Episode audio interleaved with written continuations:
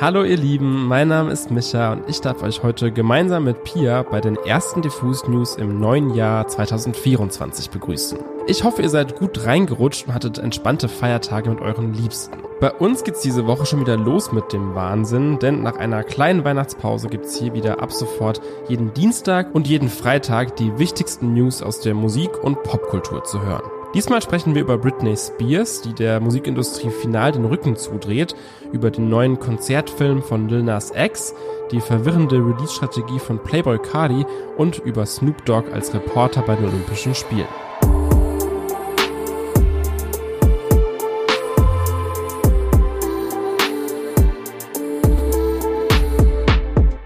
Ihr euch schon mal gefragt, wie es wäre, wenn Snoop Dogg Nachrichtensprecher wäre? Was klingt wie ein Fiebertraum, wird so ähnlich nun jedoch Wirklichkeit. Denn Snoop Dogg wird, und jetzt haltet euch fest, Korrespondent bei den nächsten Olympischen Spielen. Die finden dieses Jahr vom 26. Juli bis 11. August in Paris statt. Und für die Berichterstattung im Rahmen der Primetime-Show von NBC und Peacock wird Snoop Dogg dann regelmäßig vor Ort sein. Und das ist doch tatsächlich nicht das erste Mal, dass der Rapper in eine eher ungewöhnliche Rolle schlüpft. Bereits im Jahr 2020 konnte er nämlich erste Erfahrungen als Kommentator bei den Olympischen Spielen in Tokio sammeln. Mit seinen Kommentaren zu den Höhepunkten des Dressurwettbewerbs auf Peacock während der Spiele in Tokio erreichte er zig Millionen ZuschauerInnen. Diese Leistung habe Snoop jetzt den Job als Sonderkorrespondent in Paris eingebracht, erklärt die Executive Producerin und Präsidentin von NBC Olympics Production. In diesem Jahr soll Snoop Dogg dann für die Sendungen die Wahrzeichen der Stadt Stadt erkunden, olympischen Wettbewerben und Veranstaltungen beiwohnen und die AthletInnen sowie ihre FreundInnen und Familien besuchen. Könnte also ganz spannend werden.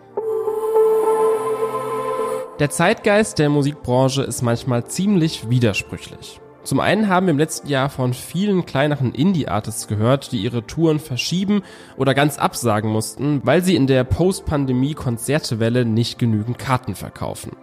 Parallel dazu spielen die Superstars, also all die Taylor Swifts, Beyoncés und The Weeknds der Industrie, riesige Tourneen mit monumentalen Bühnenbildern, Looks und tausenden Fans, die vor den Arenen warten. Wenn man dem Ganzen noch die Krone aufsetzen und sich endgültig verewigen will, braucht man natürlich noch einen eigenen Konzertfilm. Das haben Taylor und Beyoncé mit ihren Eras und Renaissance-Filmen schon vorgemacht und jetzt folgt auch Lil Nas X. Der Rapper und Sänger hat sich gestern auf Instagram zu Wort gemeldet und das Filmplakat von Long Live Montero geteilt. Anders als bei Taylor Swift soll die Tour-Doku nicht in die Kinos kommen, sondern ab dem 27. Januar vorerst nur auf dem amerikanischen Bezahlsender HBO Max zu sehen sein. In den Kommentaren sind die Fans natürlich völlig begeistert von dieser Ankündigung, aber mit mir hat das ehrlich gesagt nicht so viel gemacht. Klar, ich gehöre jetzt auch nicht zu den Top 0,1% Lil Nas X-Hörern, aber irgendwie kommt es mir so vor, als wäre man gerade ein bisschen übersättigt. Die Stars in der A-Liga versuchen geradezu sich zu überbieten. Die Touren müssen immer größer, teurer und besser sein. Und solche Tour-Dokus sind irgendwie kein besonderes Highlight mehr, sondern fast schon sowas wie der Industriestandard, der zu solchen großen Events dazugehört.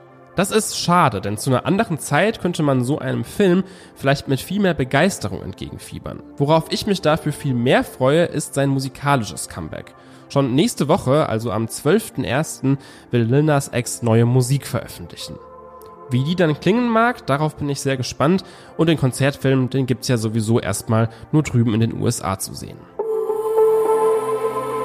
Britney will nie wieder in die Musikbranche zurückkehren. Diese Schlagzeile flutete heute das gesamte Internet.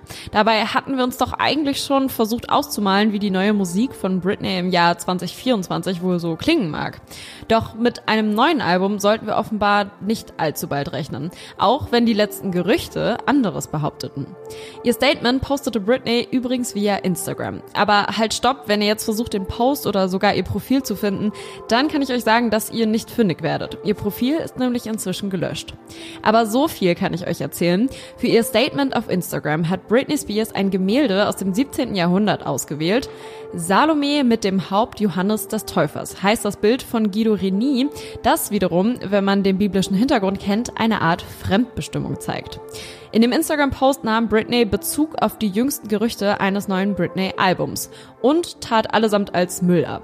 Zitat, damit das klar ist, die meisten News sind Müll. Es heißt immer, ich würde mich an irgendwelche Leute wenden für ein neues Album.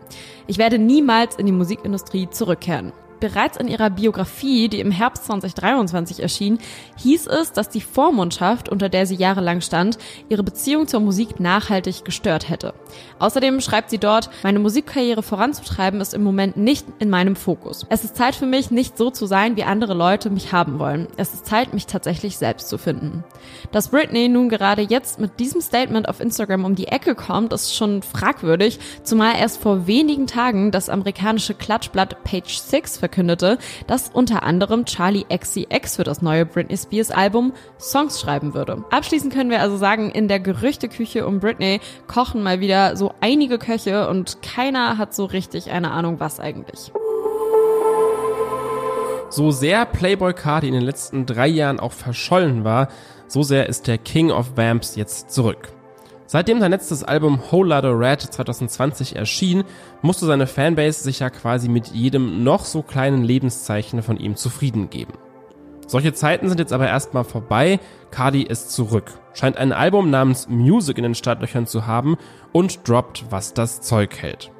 Wobei dieses Droppen bei ihm auf ziemlich unkonventionelle Art und Weise passiert, in den letzten Wochen hat Cardi nämlich ganze vier Songs veröffentlicht, allerdings keinen davon auf den offiziellen Streaming-Anbietern, sondern nur als Musikvideos auf YouTube. Der neueste der Songs heißt Backrooms und kommt mit Travis Scott Feature und klingt ziemlich dark, aber anders dark als noch diese brutalen Rage-Songs auf Whole Lotta Red. Stattdessen sind die neuen Cardi-Songs näher an traditionellen Trap-Beats und erinnern so ein bisschen an die Musik von Future und Young Thug, nur eben nochmal alles so ein bisschen psychedelischer und vertrippter. Was genau es mit dieser Release-Strategie auf sich hat und ob diese Singles dann überhaupt auf dem kommenden Album enthalten sein werden, weiß man aktuell noch nicht. Auch wenn dazu im Opium-Fandom natürlich die verschiedensten Theorien kursieren. Dieser ganze Hype um Playboy Carti und um seine Signings erinnert mich manchmal eh so ein bisschen an so eine gruselige Sekte. Und das macht mich dann doch ein bisschen skeptisch.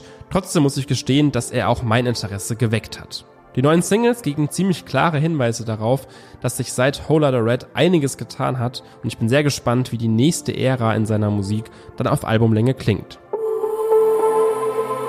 Das war's an der Stelle mit den Diffus News am Freitag. Vergesst nicht, diesen Podcast hier zu abonnieren, um keine weiteren News mehr zu verpassen. Wir wünschen euch an der Stelle ein wunderbares Wochenende und hören uns am Dienstag wieder.